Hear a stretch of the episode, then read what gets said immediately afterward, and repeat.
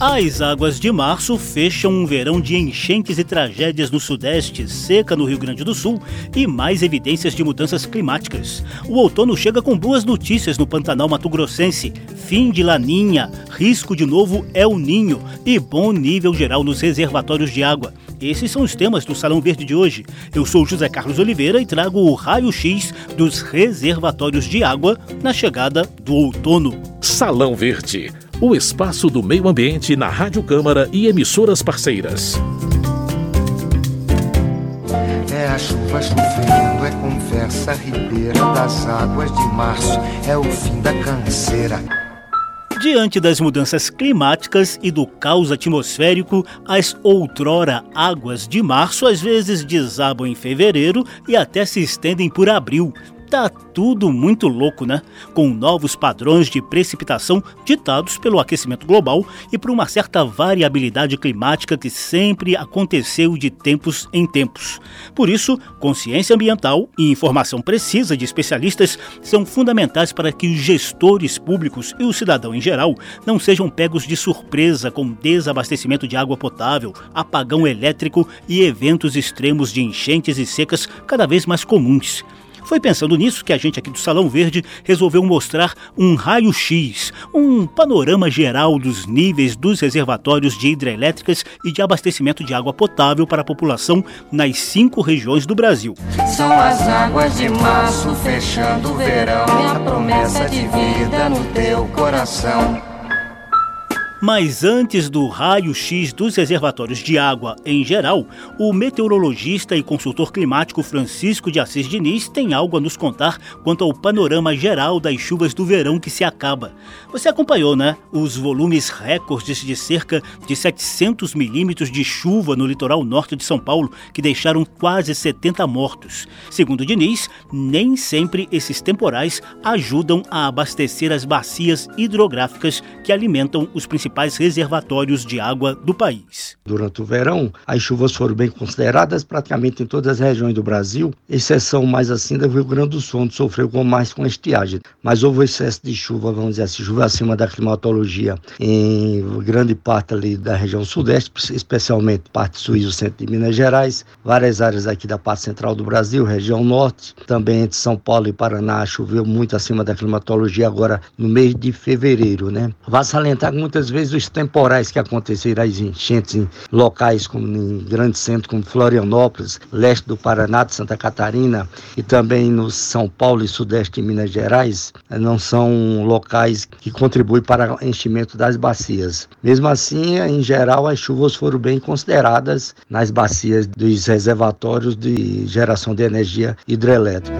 O outono chegou, o fogo do verão acalmou olhar que queimou não reflete esse ardor. O outono chegou. Sem considerar os efeitos das mudanças climáticas, o outono geralmente se caracteriza por gradativa queda de temperatura e redução das chuvas na maior parte do país. Mas, claro, isso também é influenciado por fenômenos climáticos relacionados ao esfriamento ou aquecimento das águas do Oceano Pacífico, os famosos El Ninho e Laninha o climatologista Francisco de Assis fala um pouco das perspectivas desse outono de 2023 a partir de 20 de março. É previsto agora com o término da laninha que está acontecendo agora, depois de três anos, o Oceano Pacífico Equatorial entra em um período aí de neutralidade, nem as águas ficarem nem quentes nem frias, né, durante o período de outono. E aí as previsões já indicam aí a um aquecimento no Oceano Pacífico Equatorial, em que deve ter o surgimento do fenômeno El Ninho mais ou menos meados do ano, né? Maio para junho aí deve ter o surgimento do El Ninho. Então, durante o período de outono, as previsões ainda indicam continuidade de chuvas em torno da climatologia em grande parte do centro-sudeste do Brasil, dando uma melhorada nas chuvas agora para março, abril, entre Minas Gerais, Bahia, Tocantins com Goiás, e durante o o resto aí da estação chuvosa no centro-sudeste do Brasil ainda deve continuar com boas condições de chuvas. Menos no Rio Grande do Sul, onde tem sofrido muito, né? O Rio Grande do Sul ainda deve continuar ainda um pouco ruim de chuva durante esse período de outono. Mas mesmo assim já dá uma melhorada a mais em relação às secas que aconteceram durante o período de, de verão, né? Essas informações são baseadas nos dados do Instituto Nacional de Meteorologia, também do Serviço de Meteorologia dos Estados Unidos e do Centro de Previsão do Tempo e Estudo Climático do CPTEC. Salão Verde.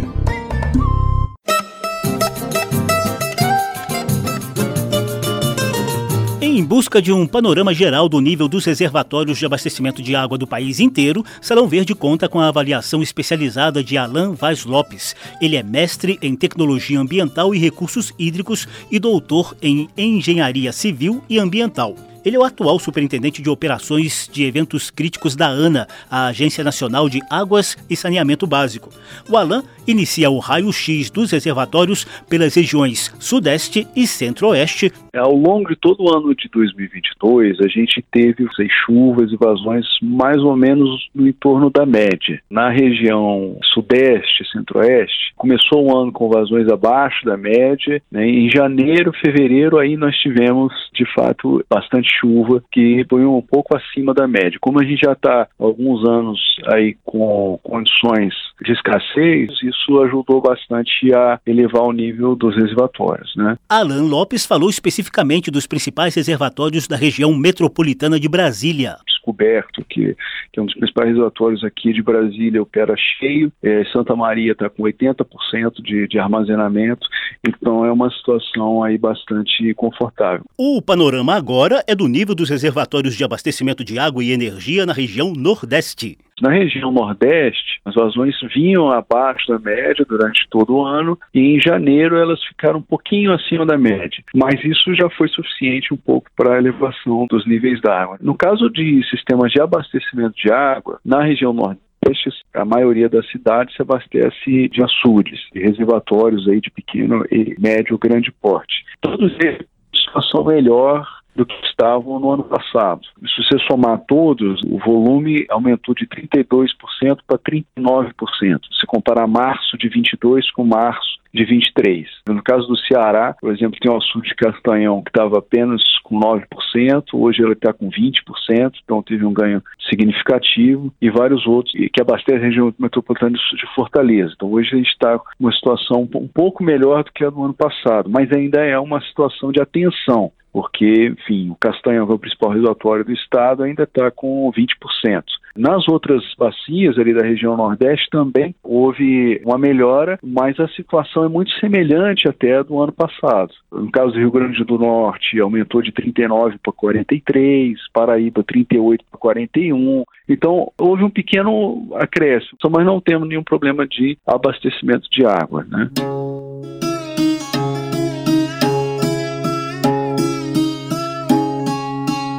Nordeste, o semiárido, a Caatinga representam no imaginário brasileiro as longas estiagens. Porém, um misto de mudanças climáticas e fenômenos que aparecem de vez em quando na atmosfera do planeta leva a reviravoltas nesse contexto, a ponto de colocar os principais alertas de seca no Brasil na região sul. O Rio Grande do Sul chegou a ter bem recentemente 356 municípios em situação de emergência como anda o nível dos reservatórios por lá. Quem esclarece é o especialista em recursos hídricos Alain Vaz Lopes, da Agência Nacional de Águas e Saneamento Básico. E a sala de situação na região sul tem um monitoramento dessa estiagem e ela aponta que hoje há 7 milhões de pessoas, 7 milhões de pessoas afetadas. Então essa seca já é persistente já há algum tempo, já vem desde o ano passado, mas os reservatórios das hidroelétricas tiveram um ganho importante de volume. Essa seca tem afetado mais a agricultura, a agropecuária e pequenos reservatórios reservatórios, que têm um volume menor. Os grandes reservatórios de hidrelétricas estão com volumes razoáveis ali na, na região sul. A mesma coisa, bacia do Paranapanema, que pega Paraná e São Paulo, também teve uma recuperação significativa. Toda a bacia do Paraná, Sudeste, Centro-Oeste, hoje opera situação para controle de cheias até. Então houve abertura de vertedores até para deixar um volume de espera nos reservatórios e proteger cidades que estão ajusantes, estão rio abaixo desses reservatórios. Então hoje eles estão nesse modo especial de operação de controle de cheias. Eu consultei boletins recentes do ONS, Operador Nacional do Sistema Elétrico, com foco em um panorama da energia armazenada nos subsistemas regionais do país. Essa energia armazenada é relativa ao volume de água disponível nos reservatórios, que pode ser convertida em geração na própria hidrelétrica e nas usinas rio abaixo. A situação geral é bem satisfatória. O subsistema Sudeste e Centro-Oeste, que engloba bacias como as dos rios Grande, Paranaíba e Tietê, tem energia armazenada de cerca de 80%. No subsistema Nordeste, que inclui os rios São Francisco e Jequitinhonha, o índice é de quase 90%. Melhor ainda é a situação do subsistema Norte, com mais de 97% de energia armazenada, sobretudo por causa da usina hidrelétrica de Tucuruí, no rio Tocantins. O subsistema Sul está com energia armazenada em torno de 85%, o que é muito bom quando visto assim, regionalmente. Mas se a gente parar para analisar situações específicas, a hidrelétrica de Machadinho, na divisa do Rio Grande do Sul e Santa Catarina, tem apenas 10% de volume útil, enquanto a hidrelétrica de Passo Real, que fica no salto do rio Jacuí, em terras gaúchas, registra 45% de volume útil. E sempre vale a pena lembrar aquela boa dica de consumo consciente de água e de energia elétrica e nada de desperdício, mesmo nas regiões que estão bem abastecidas.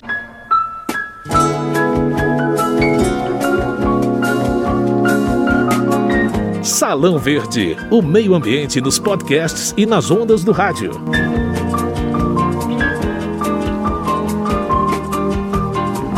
As águas de março fecham o verão e Salão Verde traz a avaliação de um especialista em recursos hídricos e de um meteorologista quanto às tendências do outono e também do nível dos reservatórios de água e energia nas cinco regiões do Brasil.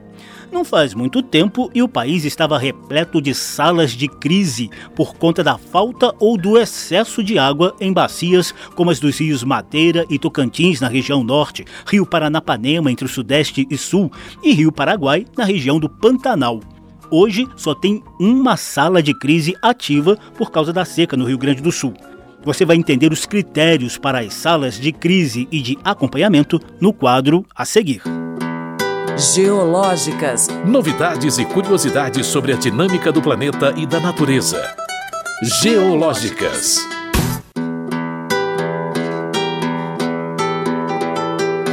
Desde 2009, a Agência Nacional de Águas e Saneamento Básico mantém a chamada Sala de Situação, que monitora e analisa a evolução das chuvas, dos níveis de vazão dos principais rios, reservatórios e bacias hidrográficas. Isso é fundamental para a gestão dos recursos hídricos. Dependendo do nível de gravidade da situação, também podem surgir as salas de crise e de acompanhamento, como explica o gerente de operações de eventos críticos da ANA, Alain Vaz Lopes. A gente tem a sala de crise quando a gente tem uma situação mais aguda de seca ou de cheia. A gente vinha operando a seca do Rio Grande do Sul, na, na região sul, e uma sala de crise na bacia do Rio Doce, por conta da cheia, da inundação que tem lá todos os anos. Mas essa sala de crise da bacia do Rio Doce foi encerrada. É, agora, a gente tem as salas de acompanhamento. Então, na bacia do Rio, São Francisco, Paraíba do Sul, Tocantins e Paranapanema, a gente continua com reuniões mensais das salas de acompanhamento. Só para exemplificar, no caso dessa situação crítica lá do Sul, qual a vantagem operacional para vocês de ter uma sala de crise? É a tomada de decisão mais rápida? É o alerta mais rápido? Como é que funciona, por favor? É, existem aí é, várias instituições que atuam na, na, gestão de eventos críticos. Então, a gente tem a Defesa Civil, tem o CEMADEM, que é o órgão que emite os alertas para desastres naturais, e aí incluídos secas inundações, e também deslizamentos de terra, é, de encostas, movimentos de massa. E temos o SENAD, que é o Centro Nacional de Acompanhamento de Desastres, que transmite essa informação do CEMADEM, que é um órgão federal, para é, as defesas civis estaduais mas, além disso, a gente tem os órgãos de recursos hídricos. Em cada estado, a gente tem os comitês de bacia, que fazem o planejamento de recursos hídricos, e a gente tem a sala de situação estadual, que monitora condições hidrológicas de cada estado. Então, essa sala de crise que a ANA opera congrega todos esses atores, inclusive os usuários de água. Então, a gente tem o ONS, Operador Nacional do Sistema Elétrico, os agentes que operam cada usina hidrelétrica, agentes que operam o sistema de água também. Então, o ganho que a gente tem com elas é esse ponto de controle, de compartilhamento da melhor informação disponível entre todos. E com isso a gente consegue antecipar algum evento é, mais crítico que possa acontecer, buscar soluções para alguns problemas mais estruturais também. Geológicas. Novidades e curiosidades sobre a dinâmica do planeta e da natureza. Geológicas. Exatamente 8 horas da noite, 20 horas, o fogo chegou aqui, cara. Queimou tudo aqui, cara. Por Deus, não queimou todo mundo. Foi um sufoco, todo mundo com um balde d'água. Deus me deu na teia, assim, eu fui lá, falei, vou, seja o que Deus quiser, saí no meio daquele fumaceiro voando lavareda, fiz um contrafogo em frente às casas aqui e ah, colocamos as crianças no carro, bastamos para longe, mas foi o maior sufoco. Esse foi o registro desesperado de um dos moradores da cidade de Miranda, no Mato Grosso do Sul, um dos muitos palcos das chuvas abaixo da média na bacia do Rio Paraguai, sobretudo em 2019 e 2020. A longa seca e algumas queimadas criminosas deixaram o bioma pantanal em chamas, com imagens de fauna e flora devastadas. Felizmente, as notícias de hoje são bem melhores por lá, apesar da preocupação agora com as cheias dos rios pantaneiros. Onde a comitiva esperança chega já, começa a festança através do Rio Negro, e Ecolândia e Paiaguás, vai descendo Piquiri, o São Lourenço e o Paraguai. O ciclo das águas está de volta ao Pantanal depois de três anos de seca intensa. A parte sul do bioma registra inclusive cheias, que deixaram cerca de 20 cidades em situação de emergência. Especialistas alertam que a chuva mais intensa chegou tarde, só no fim da temporada, o que mantém os riscos de surgimento de um novo longo período de seca. Tomara que não.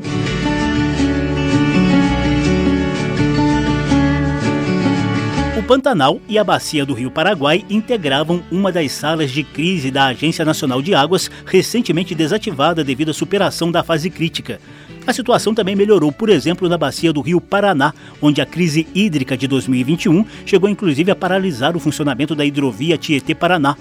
O Alan Lopes, gerente de operações de eventos críticos da ANA, cita outras ações de gestão que contribuíram para um quadro mais estável nos reservatórios de água do país neste momento. Foram as regras de operação que a ANA definiu num plano de contingência para os principais reservatórios. Então, na bacia do Rio Paraná, de 21 para 22, a ANA definiu um plano de contingência, limitando as vazões que poderiam ser liberadas desses reservatórios. De 22 para 23, também fizemos um novo plano de contingência que tinha ah, o objetivo de elevar o volume desses reservatórios pelo menos até 70%. Isso aconteceu em quase todos eles. Nas bacias dos rios São Francisco, Tocantins e Paraíba do Sul, já existem resoluções da ANA que limitam as liberações de água em função dos volumes armazenados. Essas regras levam a um maior armazenamento, para uma operação mais segura desses reservatórios.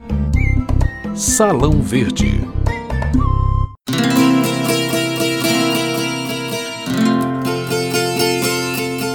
Na reta final do programa, a gente conversa com o Alan Vaz Lopes da ANA sobre a percepção das mudanças climáticas no dia a dia de um especialista em recursos hídricos. Ele faz uma diferenciação clara entre evidentes alterações do padrão atmosférico e as variações do clima que sempre aconteceram de tempos em tempos. Por exemplo, o El Ninho, o Laninha, é um padrão de variabilidade plurianual que já é conhecido. Agora, a mudança desse padrão de chuva a gente também tem observado. Volume muito grande de chuva em pouco espaço de tempo e secas também que a gente não observava no passado. A gente precisa ter atenção a isso, né, e implementar as políticas necessárias aí para adaptar os sistemas a essa nova realidade, né.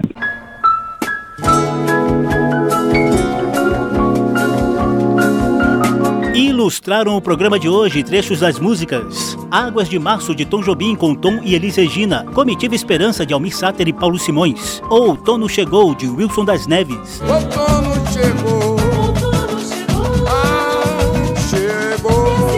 águas de março e o nível dos reservatórios de água e de energia durante o outono que se inicia agora foram os temas do Salão Verde de hoje. O programa teve produção de Lucélia Cristina, edição e apresentação de José Carlos Oliveira. Se você quiser ouvir de novo essa e as edições anteriores, basta visitar a página da Rádio Câmara na internet e procurar por Salão Verde. O programa também está disponível em podcast. Obrigadíssimo pela atenção. Tchau. Salão Verde, o espaço do meio ambiente na Rádio Câmara e emissoras parceiras. O outono chegou,